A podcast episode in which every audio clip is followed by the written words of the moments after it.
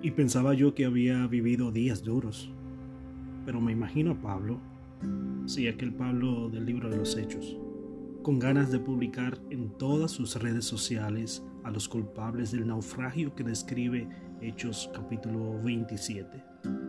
Y tal vez él estaba incómodo por no haber sido escuchado, o quién sabe, con un profundo deseo de escapar del trágico final que les esperaba. Pero en medio del hambre, del fracaso y la ausencia de tierra firme, su fe accionó motivando a los demás a tener buen ánimo. Y también a nosotros nos tocará, en alguna circunstancia de la vida, estar a bordo de la embarcación que zarpó en el peor momento. Si así fuere, no olvidemos de honrar el naufragio con nuestra presencia.